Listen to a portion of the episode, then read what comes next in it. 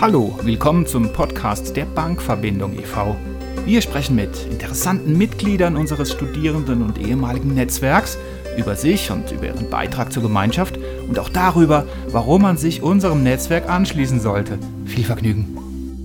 Liebe Zuhörer, herzlich willkommen zur heutigen Ausgabe unseres Podcasts. Mein Name ist Annika Harries und ich bin eigentlich gar keine Bankerin, sondern arbeite in der Automobilindustrie. Allerdings habe ich Bankwesen studiert und so bin auch ich bei der Bankverbindung gelandet.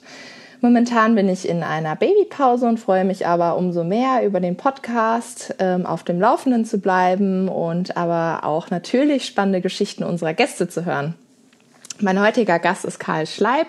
Ich habe ihn während unseres gemeinsamen Studiums kennengelernt und inzwischen lebt er im schweizerischen Exil und hat einen Jobtitel, der sich wohl eher nach Berliner Startup anhört als nach einer Großbank. Aber wie er dort gelandet ist und äh, was sich genau dahinter verbirgt, das erzählt er uns am besten selbst. Ich bin gespannt. Karl, herzlich willkommen. Stell dich doch bitte unseren Hörern einmal kurz vor. Ja, grüezi miteinander.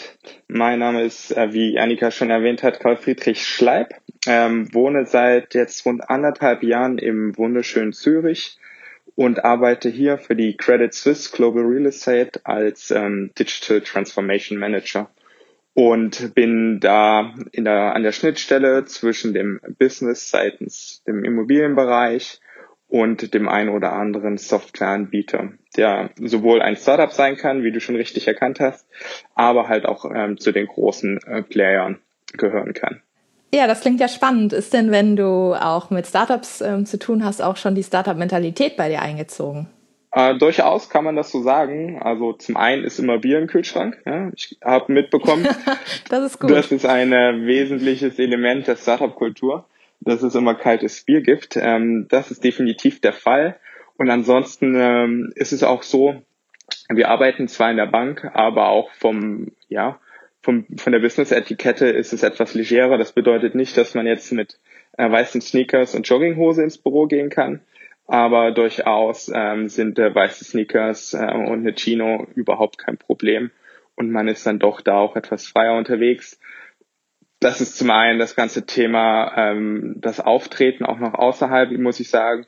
Wir haben auch wenig von diesem tatsächlichen ähm, alttraditionellen Bankencharakter. Es ist auch deutlich ähm, moderner, auch die ähm, Interaktion innerhalb des Teams. Das war auch schon vor Corona der Fall. Ähm, da ist es so, dass wir viel über eben digitale Medien ähm, schon kommuniziert haben. Deswegen war auch das ganze Thema Corona für uns jetzt nicht ähm, die, die größte Herausforderung, da viele einfach Anbieter, mit denen wir zusammenarbeiten, auch nicht hier in Zürich sitzen. Ähm, das Team dann auch zwar hier vor Ort ist, aber doch dem, dennoch ähm, gewisse Freiheiten hat, beziehungsweise auch an ähm, unterschiedlichen Orten arbeitet. Von daher passt das Ganze. Ja. Cool. Wie bist du denn dahin gekommen, wo du jetzt gerade bist? Ähm, du hast ja das Studium bei der Bausparkasse Schwäbisch Hall gemacht. Ähm, wie war denn dein Weg dahin? Genau, ich glaube, die ersten drei Jahre meines Studiums haben wir ja zusammen verbracht, vor allem in der Bibliothek, ja, wie, wie sich das so gehört. Klar. Ja.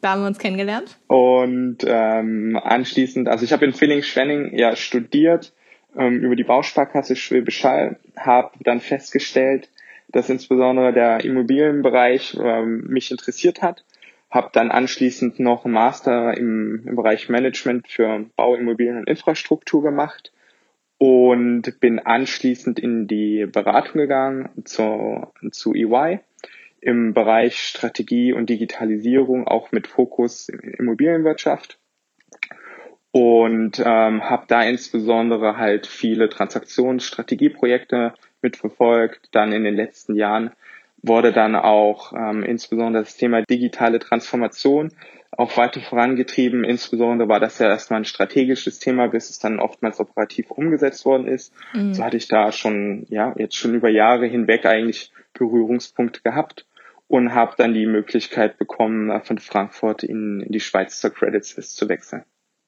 Und da hast du keine Sekunde gezögert. ja, also was heißt keine Sekunde gezögert? Natürlich ist das eine, eine super Gelegenheit und Möglichkeit gewesen.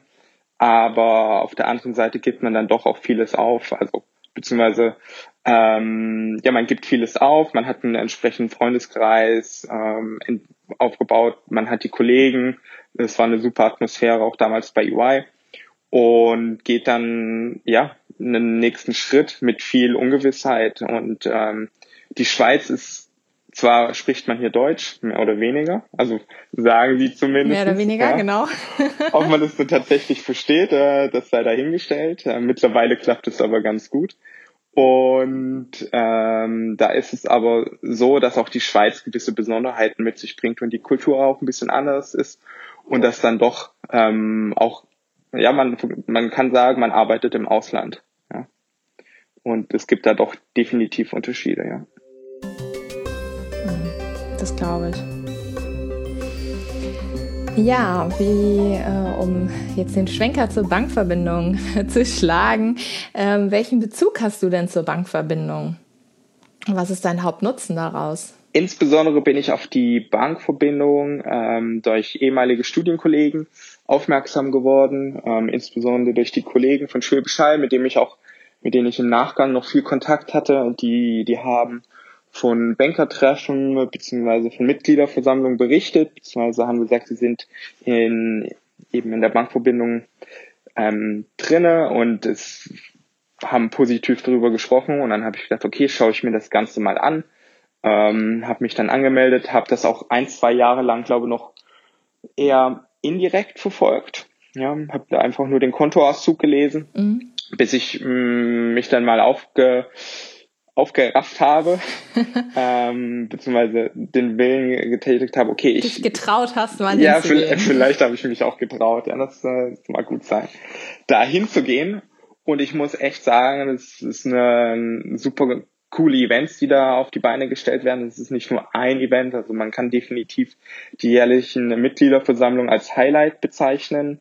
Ähm, was aber auch noch super organisiert sind, sind eben die Auslandsexkursionen, ähm, wo ich sagen kann, jedes Mitglied macht das einfach mit. Das ist super organisiert. Das sind einfach zwei Tage tolles Programm, bestehen aus echt guten Vorträgen mit, mit guten Speakern. Also das sind keine No-Name-Leute. Ähm, dann das ganze Thema Sightseeing. Also das ist ja immer an Standorten, an dem man vielleicht nicht unbedingt äh, schon mal mhm. war. Zum Beispiel Heidenheim. Ähm, wäre auch keine Stadt, wo ich sagen würde, da da war ich auch das erste Mal mit der Bankverbindung. Ja, wo man, äh, wo man irgendwie auch mal privat für ein Wochenende hinfahren fahren würde. Oder letztes Jahr die Auslandsexkursion, äh, beziehungsweise in 2019, die war ja in, in Zürich, da hatte ich einen kleinen Heimvorteil.